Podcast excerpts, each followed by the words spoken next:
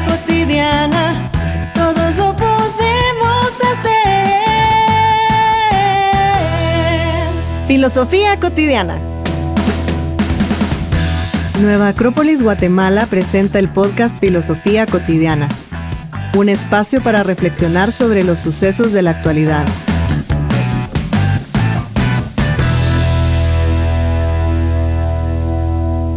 Visitará la muerte. Eh, esa era una canción así, que una, no me acuerdo de quién era la canción. A la gran- no que esa era toda la canción. Pero en ese momento era así como, ¡Hala, gran, qué darks! Ay, Dios. ¡Ay, wow, qué darks! Sí, y pues. yo sentí, me sentía el tipo más darks escuchando esa canción. Sí, pues, la Ahora me da un poco de tiempo. risa. Así, ya, claro. Qué rudo. Que, que Rudolf. Paula, ¿sabía usted que se va a morir? A la gran, imagínate No, eso. De Qué- qué verdad. fuerte. Sí. ¿Cuál es el tema de hoy, Mario? A ver, empecemos por el título. El título es De la muerte no se habla. Así que termino el podcast. Buenas noches. Gracias, Gerson. Gracias, Paula. Adiós, no, mentiras. Pero hoy vamos a hablar de la muerte. Buah. Sí. Toma eso, algoritmo. Ay, mira, vamos a hablar de la muerte. Qué interesante tocar este tema. Es un tema trascendente, mira, Ujú. la muerte. La muerte del que, del que no se habla. Cuando uno habla de la muerte es, ay, cállate. Sí. Ay, Yo a ni veces digo eso. así como de, bueno, te veo mañana si no nos morimos. ¡Ah, la gran! ¿Cómo decís eso? Así me decías y así te contestaba y ahora... ya no, ya porque... no. es Ahora que- te digo, nos vemos mañana si no me muero. Ajá, porque no tarde. sabemos. No sabemos. Eso es así. No sabemos. En, en la Edad Media había una, eh, eh, no sé si es tradición, eh, era un, era algo que se hacía, saber qué nombre tiene, pero se hacía algo, que eran los textos de El arte del bien morir, eh, o el arte de morir, que se llamaban los ars moriendi. Y lo que se hacía era de que los filósofos y los como pensadores y todo esto hacían escritos con consejos para el arte del bien morir. Y entonces los grandes, e incluso algunos, algunos ilustradores hacían ilustraciones del arte del bien morir o grabados del arte del bien morir, porque en la Edad Media, sobre todo en la peste, en la peste negra, se, la, la muerte fue un impacto bien fuerte. Siempre en la Edad Media se moría, la gente está de gripe, pues, pero, pero el, la muerte como un fenómeno como bien latente hizo que estos filósofos decidieran dejar como instrucciones para el bien morir. Y en su tratado del arte del bien morir, un filósofo llamado Erasmo de Rotterdam, él, eh, él escribe y dice de que eh, el ser humano vive en incertidumbres, nunca sabe. ¿Sí? Él, él dice, el ser humano nunca sabe si logrará la fortuna, nunca sabe si encontrará el amor, nunca sabe si le irá bien. Lo único que sabe es que se va a morir. Y él dice, es la única certeza que puede tener. Todo lo demás es incierto, pero la muerte no, porque resulta que todos se han muerto. Todos se han muerto. Entonces, eh, eh, para él, el, el dejar ese tema a un lado era renunciar a la única certeza que se tiene. Era, era ignorar la única certeza que se tiene. Y dice, no puede ser, todo es incierto y lo único que puedes tener cierto, ¿no te gusta hablarlo? Fíjate qué interesante. Sí, completamente. Es así. No, ajá. Siempre la reacción es, ay, no, no hables de eso. Ajá, qué feo. Pero es inevitable. Es- pues sí, pues sí, eso sí, nos vamos a morir. Lo único que sabemos al nacer es que vamos a morir. ¿Cuándo? Ah, esa es la incertidumbre. ajá. ah. Sí, y, y ahí entran como otros filósofos, como eh, Séneca decía de que solo, solo el hombre necio planea para mañana porque nada le garantiza el mañana. O sea, ¿qué, qué te hace creer, dice él, que, que vas a, cuando dices la próxima semana, ¿y quién te, quién te regaló esa semana? ¿Quién te dio esa certeza de que tenés esa semana? No hay tal certeza. Y, y la muerte aparece. Marco Aurelio decía que la muerte era un viejo amigo que eventualmente te visitará. y él decía la- esa pregunta, ¿cómo lo recibirás? ¿Con los brazos abiertos esperando su llegada? ¿Quejándote de que llegó cuando no querías? ¿Lamentándote de que por qué te está llegando? No, ya sabes que va a llegar. Prepárate, prepárate. Lo que estás diciendo me parece muy, mm, bueno, es Marco Aurelio, por supuesto, re, me hace mucho sentido porque precisamente no estamos pensando en que nos vamos a morir, pero cómo estamos llevando nuestra vida, porque entonces cuando nos alcance la muerte y vamos a decir, no, todavía no me quiero morir, ¿por qué? ¿Qué Porque hiciste? va? exacto, ¿qué hiciste durante, durante tu vida, durante tus días? Y bueno, eso me, también me hace pensar en, en los egipcios, que ellos vivían para preparar su, eh, Su su muerte, muerte, para que su muerte fuera el evento así máximo de, de su vida, digamos, entre comillas, llegar a la muerte y morir bien para que cuando pasaran al otro plano fueran dignos de, de esa otra vida que viene después. Y entonces nunca pensamos, suena feo tal vez pensar en voy a vivir preparándome para la muerte, pero realmente, digamos que es así porque si te alcanza la muerte y estás en paz con en dónde llegaste a ese momento, pues qué maravilloso para, para ti si es así, pero si, toda, si estamos con miedo a la muerte porque, ay, no me puedo morir hoy porque no he pagado mi préstamo, ay, no me puedo morir hoy porque, eh. ¿qué va a pasar con, yo qué sé, mis papás? O sea, al final de cuentas, nuestra vida es nuestra vida. ¿Y qué vamos a hacer con ella? Creo que nos puede llegar a hacer un poco más sencillo el entender que vamos a morir, que ese momento va a llegar. Y, y es uno, entiendo que es uno de los puntos como más fuertes también que han despertado como la, la reflexión en la historia de la filosofía. Los, los presocráticos, ten- entre las preguntas que, se, que ellos se formulaban, había una que les, que les hacía un montón de ruido, ¿verdad? Y era el movimiento. Ellos decían, ¿cómo es posible el movimiento? ¿Por qué existe el movimiento? Y claro, no se referían al movimiento de yo caminar, sino al movimiento como cambio, el movimiento como, como lo- las cosas que cambian. Y, e incluso ellos colocaban cuatro tipos de movimientos, el movimiento del lugar, el movimiento cualitativo, el movimiento cuantitativo y el movimiento esencial, que era el movimiento de la muerte. Que ellos decían que aunque un objeto no se moviera cualitativa o cuantitativamente, sí había un movimiento en su muerte. Eh, y, y se hacían esa pregunta, ¿cómo puede existir la muerte? ¿Qué, ¿Qué puede ser la muerte? Y desde esa época la muerte ha sido un tema de, de- interés, ha sido un tema que ha despertado como la curiosidad acerca de qué hay del otro lado. Cuando a Sócrates lo condenan a muerte eh, y le preguntan, ¿Sócrates tiene miedo? Sócrates dice, mira, no porque ya lo pensé bien. Y la primera cosa es, si la muerte es un reencuentro con los que han muerto, yo feliz me muero porque así puedo ir a discutir con Homero y con los grandes pensadores de la antigüedad. Si la muerte no es nada, dice él, y es solo un eterno sueño donde ya no despertamos, pues yo feliz me muero porque ya no hay nada, pues se terminó todo. Pero solo una cosa puedo saber y es que lo tengo que descubrir. Y ahí dice su famosa frase, antes de, de despedirse del juicio, él dice, eh, ustedes van para la vida, yo voy para la muerte, de los dos, ¿quién está mejor? Solo Dios lo sabe. O sea, ese, eh, eh, ahí, digamos, él plantea la ignorancia que tenemos hacia la muerte, el, que el miedo hacia la muerte es ignorancia, porque des- lo desconocemos y le tememos de algo que no conocemos. Eso, por ser desconocido.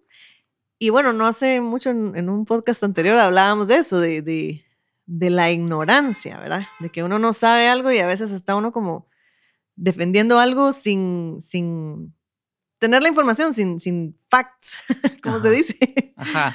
Entonces, ajá, tenemos que, eh, ¿por qué le vamos a temer a, a algo que no sabemos realmente qué es? Bueno, porque es desconocido seguramente, pero justo leía algo de, de nuestra querida maestra, la señora Delia, que ella hablaba de eso, que no sabemos realmente si cuando morimos vamos a llegar a otro lado en donde tal vez nos van a estar recibiendo con un gran abrazo nuestros eh, familiares que se fueron antes, amigos, etcétera, así como dijo precisamente eh, Sócrates, ¿verdad? O porque usualmente comparamos la vida y la muerte, ¿verdad? Son como dos cosas de la misma moneda, de dos caras de la misma moneda. Y entonces, cuando nacemos, hay una natural sensación o emoción de, felicidad, de bienvenida a este, a este ser que llega y de cuidar y protegerlo, etc. Y entonces dice ella, no, eso es lo que nosotros eh, sentimos cuando alguien nace y cuando alguien muere, pues nos quedamos tristes nosotros, pero no sabemos si esa muerte va a ser un nacimiento de esa persona en otro plano y lo van a estar celebrando así como nosotros celebramos un nacimiento. Ah, me encantó cuando, lo leí porque no lo sabemos, precisamente. No, sí, es, un desconocimiento. Y lo que pasa es que al, al colocarle este tabú al tema, lo único que genera es miedo. Y entonces hay una como necesidad de vida. Nos tiramos a la vida, queremos vivir a cualquier precio, con tal de sentir experiencias, de estar vivos. Yeah. Porque, porque es eso, ah, se, pierde la parte trascendente y la parte de, la muerte como una constante, algo que, está ahí, nunca, nunca nadie piensa en ella y es la única certeza que hay. Eh, pero debería de servirnos como certeza de saber que no tenemos el tiempo, saber que, que, cada momento es, es valioso. O sea, yo no sé si este es nuestro último podcast. No sabemos si al salir de aquí nos vamos a morir. No, Ajá, pero lo que pasa es que uno vive como que si fuera eterno. Uno vive como de, ah, no, yo en 10 años calculo que voy a estar, eh, mira, atenete al presente. Y los estoicos lo, lo, marcaron un montón porque ellos decían que tener la conciencia en el presente y pensar que cada acto que hacemos hay que hacerlo como que si fuera el último, nos llevaría a hacer cada uno de los actos con plena conciencia. Que cuando no estamos en el momento, o sea, no estamos en donde estamos, lo único que estamos haciendo es desperdiciar la vida porque estamos en otro lado que no es el presente. Y ahí, dicen ellos, es como que si estuviéramos muertos porque ya no estamos ahí. Eh, es, es el, tabú de la muerte es nuevo también. En la antigüedad, mm, morirse era un poco más natural, ¿verdad? y, y, y, no había, incluso hay pueblos en, donde la muerte se registra de una manera bien diferente. Eh, hay tribus africanas que hemos estudiado en donde la muerte no existía. Ellos veían a la muerte como una enfermedad y que lo que sucedía era de que le entraba esta enfermedad a un mi primo y entonces se quedó quieto, ya no se movió y, y ahí se quedaba el cuerpo en el patio haciéndose y para ellos no, no había ningún problema, solo le pasó esto. Los egipcios se cuenta que celebraban cuando alguien se moría, como de, ala, qué bueno que se murió porque por fin se liberó de, este cuerpo que solo le hace perder el sentido trascendente. Eh, y así había como mucha otra visión acerca de la muerte. Es en la Edad Media, justamente en donde la muerte cobra el tabú de, de silencio, de de castigo, solo se mueren los que son castigados, solo se mueren los que les va mal, los vivos están vivos. Pues. Ajá, y, eso hace que se vuelva como una lucha frenética por mantenerte joven y vivo, y verte joven, sentirte joven, lucir joven, porque eso es símbolo de vida. Mm, no están de acuerdo los filósofos. Y justamente en esto mismo que leía que que, estaba diciendo anteriormente, también eh, describe la señora Delia de como las etapas ¿no? de la vida, que cuando ahorita se me vino a la mente con lo que estás diciendo, cuando uno es, cuando uno ve a un bebé, pues te produce cuidarlo, protegerlo, ¿verdad? Y, y, y mantenerlo a salvo. Conforme vas creciendo, pues ya tú sos el que se cuida a sí mismo, llegas como a la edad de la juventud y, y hay como una cosa de, ajá, de competencia, de querer verse bien, de quién es el más fuerte, el mejor, etcétera, porque pues está como la energía en su máximo punto, pero eventualmente el cuerpo también empieza a bajar un poco esa energía, empieza uno a envejecer, o sea, la misma naturaleza te hace ir de, de bebé hasta anciano, claro, si la vida te lo permite, y tu cuerpo mismo te está volviéndose más tranquilo, menos apegado a las cosas, empezás como a ser un poco más sabio, tal vez sería la palabra, ojalá. Cuando, cuando ya llegas a esa vejez y empezás a desprenderte un poquito más de las cosas y entonces va siendo un poco más fácil aceptar ese proceso de la muerte. Sí hubo reflexión, porque Sí eh, hubo. la vejez no es símbolo de sabiduría. Por eso te decía, ojalá, pero Ajá. digamos que naturalmente tu cuerpo te va llevando A eso. eso. Ajá. Y es que también la muerte está asociada como al destino, ¿verdad? O sea, el día que te vas a morir, decían los, los griegos decían que ya está cortado el hilo, ya se sabe dónde te vas a morir. Lo único que tienes que hacer es llegar a ese punto porque ya está marcado. Y hay una historia que, que se cuenta que eh, un, un caballero, es una historia medieval, por cierto, un caballero regresó de una gran batalla y en esta batalla se hizo como súper heroico por todo lo que hizo. Y entonces en su regreso, el rey le estaba esperando así como con laureles y honores y toda la cosa. Y entonces el caballero entra a palacio y cuando entra recibe todos los honores y en medio de la fiesta, este caballero mira por la ventana y en la ventana, en un árbol, ve a la muerte y se asusta. Y entonces va y le dice al rey, mire rey, yo acabo de ver a la muerte en, su jardín y no quiero estar cerca de ella. Vengo luchando contra ella durante todo ese tiempo, ya no quiero. Así que permítame irme a Valencia y estar lejos de ella. Y el rey que pues le estaba dando gracias por todo lo que estaba haciendo, no le quedó otra más que decirle, sí, ¿verdad? Váyase a Valencia. Y entonces se fue galopando a Valencia a toda velocidad. Pero el rey se quedó pensando y dijo, ¿cómo, cómo, cómo hace eso la muerte? O sea, ¿por qué la muerte me hace esto de venir a asustar a mis valientes caballeros? No, no lo voy a permitir. Y entonces va y habla con la muerte y le dice, mira, muerte, ¿qué estás haciendo? ¿Por qué estás asustando a los más valientes de mi reino? Eh, No seas así. Y la muerte le dice, perdón, rey, perdón, eh, no era mi intención. Yo también me asusté porque yo a ese caballero lo tengo citado en Valencia en unos días, no aquí. Ajá. Eh, y, y esa idea era la idea de, ya está marcado, no importa cuánto querrás huir, eh, ya está marcado el día en donde te vas a morir. De eso no habría que ni preocuparse.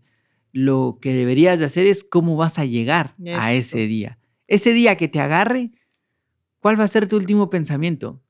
¿Que ¿Te vas a arrepentir de no haber hecho algo? ¿Te, te vas a lamentar de no haber hecho algo?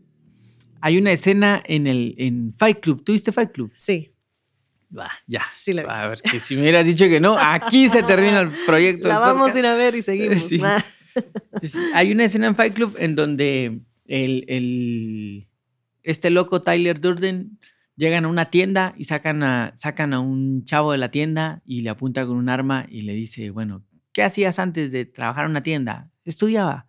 ¿Qué estudiabas? Tal cosa. ¿Y por qué dejaste de hacerlo? Pues por, por dinero. Y le está apuntando con un arma mientras él está llorando y como frenético. Y después le dice, bueno, vete y tienes que hacer esto que te dije, cumplir tus sueños o si no yo regreso y te mato. Y se va, va. Y el otro, el... el ala, no me recuerdo cómo se llamaba Edward Norton. Tyler Durden y... ala, no me recuerdo cómo se llama. No, bueno, no me recuerdo. Pero el otro le reclama y le dice, a la gran, ¿qué le hiciste? Mira, qué horrible lo que estás haciendo, loco. Y él le dice, mañana será el mejor día de la vida de este tipo. Su desayuno será el desayuno más rico que, que, que haya probado en su vida, porque va a valorar la vida. Y Bueno, y en medio de, de la locura de la película, e- es, esa idea es una idea bien interesante. El, el- solo cuando sentís que lo vas a perder, vas a empezar a valorarlo. Entonces, ¿por qué llegar a ese punto? ¿Por qué llegar a ese punto? ¿Por qué esperar al último momento para empezar a decir, ay, lástima que no hice, dije o puse? Sí, hombre. ¿Por qué esperar hasta ese momento? ¿Qué necesitas para que para reaccionar y empezar a vivir cada día como si fuera el último día de tu Ajá, vida, como que- nos dicen tanto? Sí, por- era, era una máxima de los, de los yaquis. Los, los yaquis que son del, del norte de México tenían esa tradición, que se subían a la montaña y saludaban al sol y le decían, te saludamos sol, hoy como el último día de nuestra vida. Y se iban después a hacer su día cotidiano. Pero un día se cumplía. Sí, un día pues. sí era el último día de sus vidas. Ah, Pero es ese, es vivir así, lo que te debería de llevar es a valorar. Imagínate, Paula, hoy es el último día de tu vida. Todo lo que vas a hacer hoy vale la pena. Todas las acciones que tenés marcadas para hoy valen la pena o no o no podrías invertir un poco mejor ese día. Creo que a esa conciencia es a donde te quieren llevar, no al miedo de ah, hoy me muero. Sí, exactamente. Veámoslo como algo natural, porque es lo que es. Así como la vida, la muerte, pues es, es, es algo natural, es parte de, de la vida, sí, sí, Ujú. se puede decir así. Y cuántas veces nos ponemos a reflexionar precisamente, si hoy fuera el último día de mi vida, es- eh, que cómo, voy a hacer las cosas, voy a trabajar de la mejor manera el día de hoy, porque a veces eh, hablábamos de eso con un- una amiga cabal decía, pero imagínate que si yo supiera, no supiera que es el último día de mi, de mi vida y hoy me toca trabajar, pues, ¿qué? O sea, ese va a ser el último día de tu vida. Pues sí, le digo, pero si fuera el último día de tu vida, ojalá hayas trabajado de la mejor manera y hayas ayudado a tus clientes de la mejor manera Ajá. que haya valido la pena tu día de trabajo. Ojalá estés en el trabajo que querés. También. Ojalá estés viviendo la vida que querés. Ajá. Ajá, porque ese es el punto. ¿ah? Si, si no estás conforme con tu vida, si no te gusta tu trabajo, no te gusta con quienes vivís, no te gusta eh, lo que haces, a la gran, qué horrible pensar que es el último día de tu vida, porque no te gusta tu vida, entonces, y es que sea el último, a la no, qué mal show. Eh, entonces sí, creo que va más a esa valoración. El, el- ¿Estás viviendo la vida que te gusta, la que deberías de vivir, la, la que te llena o no? O, o estás en una que no te gusta y por eso es que es la, el peso. Estás saliendo del, saliendo del paso nada más. Ajá, ajá, así como ni modo. va. Y es que de verdad, aunque nosotros supiéramos bien cuándo nos vamos a morir, mm, no necesariamente nos llevaría a actuar bien. Ajá. Eh, hay otra historia medieval que también te voy a contar. ver. Eh, Sí, sí. A petición del público, Paula. que esta historia cuenta que era un rey muy miedoso. Era muy, muy, era príncipe, muy miedoso. Nunca salía del palacio, todo le daba miedo y de repente muere su padre y le toca ser rey. Y entonces este dice, a la gran, no, qué horrible, porque el rey tiene que ir a la guerra, tiene que ir a pues. pelear y yo sí no quiero porque me van a matar y es al primero que atacan y no, no quiero, no quiero, no quiero. Y entonces mandó a traer a los sabios para que le dieran un consejo qué podría hacer. Y se dice que entre los sabios y adivinos y toda la cosa, llegaron a descifrar que él iba a morir por la boca de un león. Entonces él dijo, bueno, está fácil, si elimino a los leones, ya no tengo ningún miedo. Y entonces Sí, pues. iba a la guerra, pero primero mandaba a los cazadores a que eliminaran a todos los leones. Y este tímido cobarde se convirtió en muy valiente, pero esa valentía lo llevó a ser temerario. Y esa temeridad lo volvió a ser un tirano. Entonces él ya casi que solo destruía por destruir. Se sentía inmortal. Sabía que no habían leones en esa región, ya ni siquiera utilizaba armadura. Iba sin armadura, con su espada, porque él se sentía invencible. Y en una de esas, aburrido de destrucción, encontró una pequeña aldea y dijo, ah, voy a ir yo solo a destruir esta aldea. Agarró su espada y empezó a matar al que se dejó. Y en medio de que está matando a todos, eh, una mujer defendiéndose de él, que, estaba, eh, que él los estaba matando a su familia, la mujer viene y le ensarta una pequeña daga. Y cuando él ve, en la empuñadura de la daga estaba la boca abierta de un león. Ah, Y entonces comprendió que no había aprovechado lo que la fortuna le había dado. O sea, Wow. aún sabiendo cuándo podría ser o cómo podría ser, la pregunta es, ¿qué haríamos con la vida? De verdad, si supieras que es el 23 de noviembre del 2026, ¿qué harías de aquí hasta ese día? ¿Vivirías de la mejor manera? ¿O te dedicarías, ah, entonces tengo que probar todos los sabores de Coca-Cola que hay porque es que si no, se me va la vida? ¿O ¿Qué harías? ¿Qué harías? Ah, yo me voy de viaje por todo el mundo porque es que no vaya, puede ser.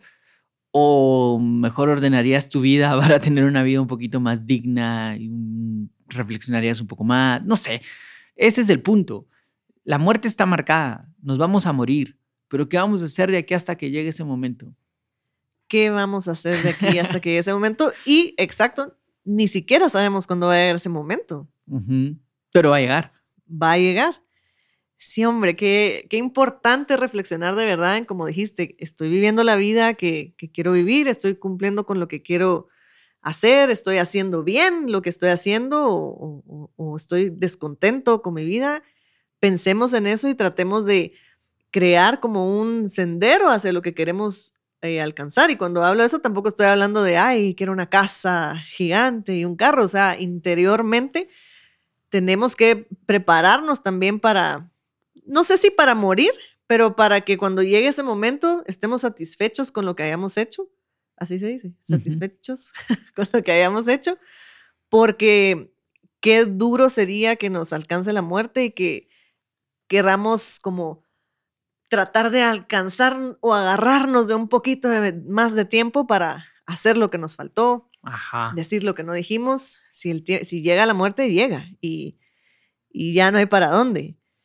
Sí, eh, ajá, no, de poder venir y, y saber que hiciste lo que había que hacer en el momento en que, en que había que hacerlo, que eso, ah, que supiste vivir, que, que lograste cerrar como ese ciclo. De, Sí. eh, al final también como que todo este estigma de la muerte está rodeado de, de- de ideas y de símbolos como medio oscuros, ¿va? entre los cementerios, los cráneos, el color negro todo ese tipo de cosas solo hacen que, que el tema sea cada vez menos hablado y, y hace que entonces nos volquemos hacia el otro lado, hacia la vida, interpretando la vida como eh, sensaciones, como placeres, como deseos.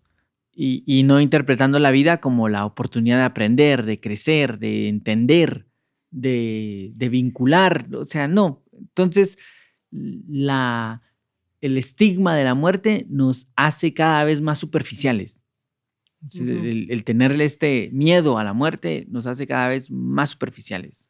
Te lleva más al extremo de, de la vida que sería, pues sí, los placeres y todo esto. Ajá, ajá, porque no me va a pasar, me, me siento inmortal, me siento la gran cosa. Eh, hay, hay, Empédocles de Agrigento fue un filósofo presocrático que entre las muchas cosas que él hablaba, él era oscuro, le decían el oscuro, por cierto, pero él, él hablaba mucho acerca de, del- de lo pasajero de todo, que todo lo que nos rodeaba era pasajero. Y cuentan que cuando se le murió su esposa y sus dos hijos en un accidente, se murieron todos, la gente de Agrigento no sabía cómo ir a decirle, el darle el pésame, ¿va? así como de lo siento, o no sé qué. Y Empédocles estaba tranquilo, sentado, presenciando todos los ritos funerarios y todo. Hasta que a alguien designaron para que le fuera a hablar.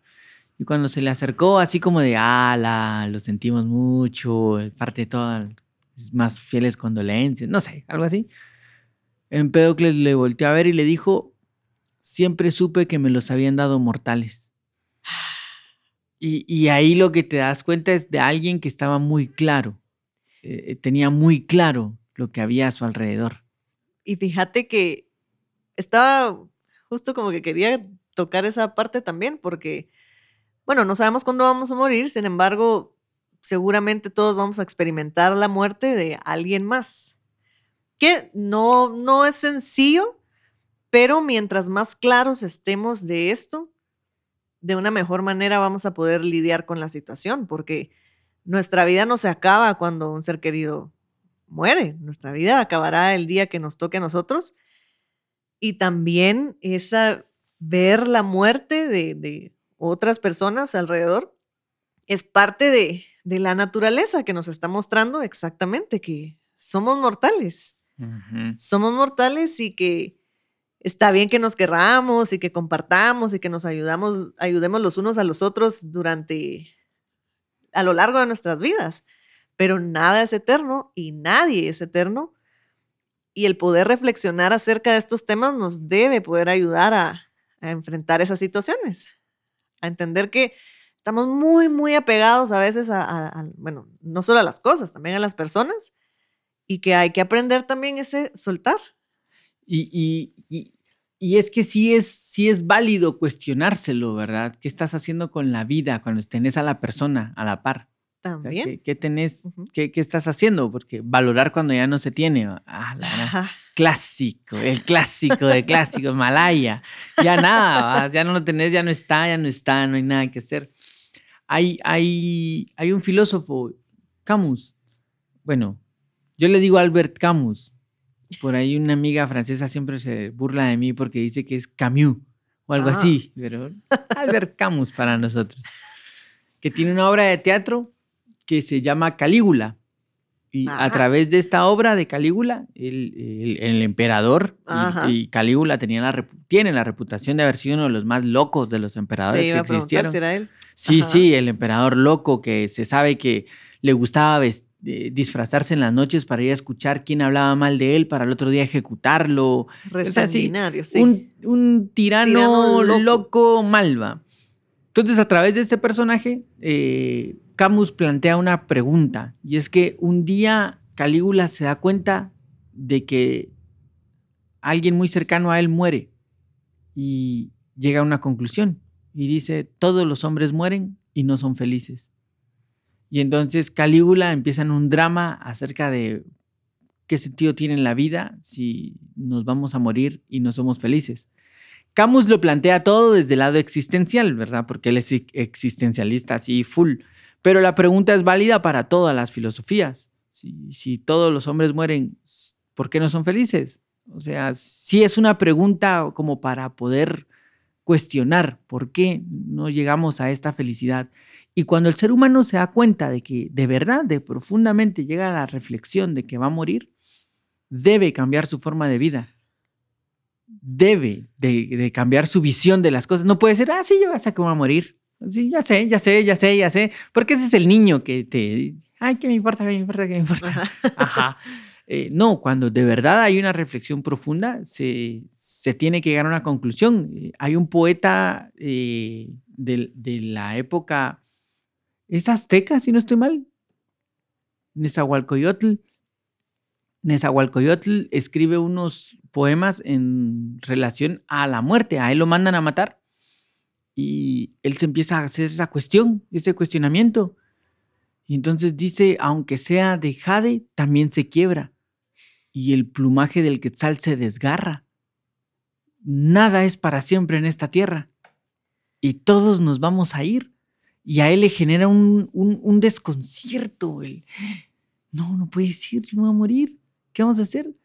Y la muerte también es uno de los tres grandes dolores que el Buda detecta como los grandes padecimientos humanos. El Buda se da cuenta de que todos los seres humanos o nos enfermamos, o nos envejecemos, o nos morimos.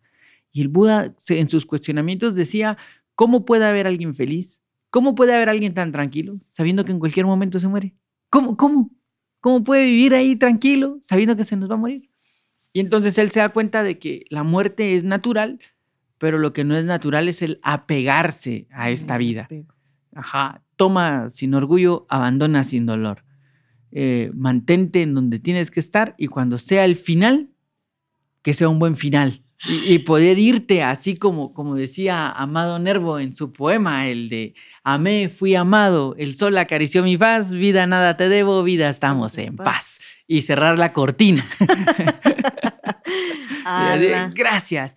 Pero llegar a ese punto no se puede dos minutos antes, 15 minutos antes. Sí. Ese punto es una eterna reflexión acerca de la intrascendencia, de, tu cuerpo, acerca de tus actos, acerca de cuáles son los actos que te conectan más como con lo atemporal, con lo importante.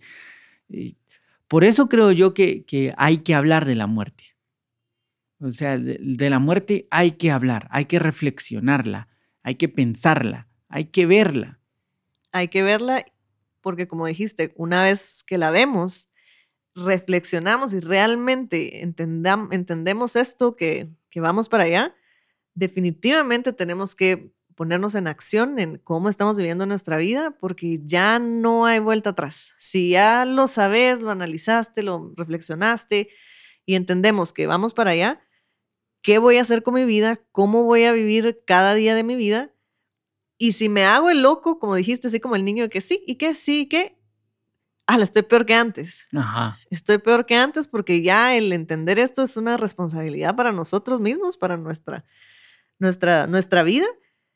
Y hay que trabajar para morir. Ajá. Sí, Es que sí. es- Hay que prepararse para la muerte. Y Sócrates también decía que, bueno, Platón lo dice a través de Sócrates en, en el diálogo de la apología. Dice, una vida sin exámenes no vale la pena ser vivida. Y el examen, el examen por excelencia es la muerte. ¿Cómo vas a llegar a ese punto? ¿Te estás preparando para ese punto? ¿Estás listo ya para ese punto? ¿Podría venir hoy la muerte y llevarte y decir, sí, tranquilo, yo ya tengo todo en paz, ya entendí todo, ya perdoné todo, ya dis- pedí disculpas en todo, me puedo ir? ¿O no? Entonces, prepararse para el examen final. para el examen final y porque inevitablemente el pensar en que vamos a morir nos lleva a pensar en cómo estamos viviendo la vida, en que las dificultades, como dijiste, si no hay exámenes, ¿cómo Ajá. sabes si, si aprendiste o no aprendiste? Tiene que haber una prueba y las pruebas están a lo largo de la vida y si yo cada vez soy peor para mis pruebas, no hay avance, nunca Ajá. voy a llegar a nada. En cambio, si yo, además creo que todos hemos tenido nuestras dificultades, nuestras pruebas que se nos han presentado en la vida y siempre hay fuerzas de algún lado para pasar esa y va a ir a la siguiente y cuando llega a la siguiente hay Vendrá otras fuerzas que te van a ayudar a, sacar, a salir de esa para la siguiente. Y entonces hay que ir ganando esos exámenes. ¿Y cómo se ganan? Con esa fuerza interior, con la voluntad, con la reflexión de cómo estamos viviendo las cosas. Y si se me repite el mismo examen, y el mismo examen, y el mismo examen, y el mismo examen, algo está mal ahí. Sí, sí, sí. y me va, alcanzar la, ajá, me va a alcanzar la muerte reprobando los exámenes de aquí. Sí, sí, hay que, hay que, hay que, hay que evaluar mejor lo que, lo- cómo estamos viviendo. Hay que evaluar nuestra, a qué le estamos dedicando el tiempo que se nos está yendo. Siempre. Hay, hay que evaluar la vida, porque para eso sirve la muerte, para evaluar la, la vida. Eh, hay- había un cuento que, que leí hace mucho tiempo que, imagínate, ni me recuerdo el nombre del autor ni el nombre del cuento. Pero el cuento empezaba con una frase que decía, ¿y qué nos hizo ir en busca de la muerte sino el ciego deseo por la vida? Eh, y, y hacía referencia a unos idealistas que estaban tratando de cambiar las cosas. Y cabal, ¿va? O sea, el- el- nos vamos a morir por querer vivir.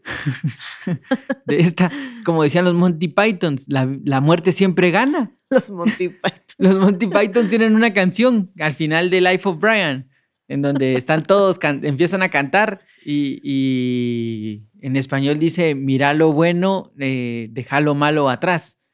La vida es una estafa, la muerte siempre gana. La muerte siempre gana. La vida es una estafa. Ay, es divertidísimo, ¿ah? pero es verdad en ese sentido. Sie- Siempre vamos a terminar muertos. Eh, Sí. Pero es eso, ¿a qué dediqué mi vida? Hice con, trabajé donde quería trabajar, eh, amé a quien quería amar, me junté con quien me quería juntar, eh, leí lo que quería leer. ¿Qué? ¿O no? ¿O siempre estuve como de, ay, yo no puedo, porque esto? Sí, porque... Ay, Dios, entonces el examen ha de ser horrible. No, y porque estás muerto en vida. Ajá. Estás muerto, no estás viviéndolo. Entonces, hay que vivir bien vivido. Ajá, y, bien eso, vivido. y eso quiere decir responsablemente, ¿no? De que, Ajá, no, no, no a estar- sentirlo todo, porque esa es la otra, la otra locura, pues. Exacto, caer pero- en el otro extremo. Ajá, pero somos responsables de nuestra vida. Y Ujú, mientras mejor se viva, mejor vamos a llegar a la, a la, a la muerte, más tranquilos. ujú, de poder más decir, tranquilos. Ay, sí, vida, Imagínate, estamos en paz. Vida, nada me debes, vida, Ujú. estamos en paz. Eso me parece. Bueno, entonces vámonos a la vida. Sí, no a la muerte, saber. Saber, saber, sí, sí, saber. Solo es de quitarle ese miedo. ¿va? Eso. Es Que este ha sido un buen podcast y si ese es el último, que quede como bien. Exacto. Y Ajá. pensemos en la muerte, porque eso nos lleva a, vivir mejor. Me parece. Y bueno, pues entonces, gracias. Paula, gracias, Gerson. Y nos vemos en el próximo capítulo. En el próximo capítulo. Sí, con este terminamos, terminamos el año, ¿verdad? Sí, con este ya cerramos el año y, y, y nos lanzamos a, a enero. ¡Hala, qué alegre! Nuevas sorpresas. Terminamos el año y aprovechando que estás tocando el tema que terminamos este año, yo quiero mandar un saludo Ah, sí. especial a una de nuestras. Tenemos una fan, ¿sabes? Yo no Ah, sé si tenemos más, pero de una una, sí sé. que es mi querida amiga Marjorie. Ella nos escucha siempre, siempre. Gracias por tu retroalimentación. También me dio algunos temas ahí para que pensemos en, en hablarlos el próximo año. Y pues, gracias a los que nos han escuchado este sí, año. sí, sí, sí. Por ahí yo sé de un par que amigos que, que han estado escuchando y que siempre como que comentamos y este tipo de cosas. Pienso que ese es el objetivo del podcast, generar una reflexión, generar un diálogo, no decir yo tengo la verdad, sino generar esa cosa como de, ah, mira, en ese tema no había pensado, démosle un par de vueltas en mi cabeza. Eh, o, o no, no se trata de, no estoy de acuerdo con lo que estás diciendo, si nadie dijo que tenías que estar de acuerdo, sino que se trata de fomentar la reflexión, porque de eso se trata Nueva Acrópolis, de fomentar la reflexión. Así es. Saludos Marjorie. Sí, yo no la conozco, ¿verdad? A Marjorie no. Ah, va. ah, Pero ella. Ella sí. de los- de ella- ah, bueno. sí, sí, sí. Eh, y gracias por este año lleno de podcast. Feliz año. Ah, no. Y feliz, Feliz Navidad. Eh, Otra vez, va. Eh, sí, ahí te veo el próximo año. Nos vemos el próximo año. Gracias, Gerson. Nos vemos el otro año. Sí, sí, tenemos vida. Si estamos vivos. Ajá, Eso. estamos vivos. Si no Y nos, si si no no, nos morimos ahorita. Chao, salir. nos vemos en la otra. Nueva Acrópolis Guatemala presentó el podcast Filosofía Cotidiana, un espacio para reflexionar sobre los sucesos de la actualidad. Para más información sobre charlas, cursos y espacios filosóficos, puedes buscarnos en nuestras redes sociales. Filosofía Cotidiana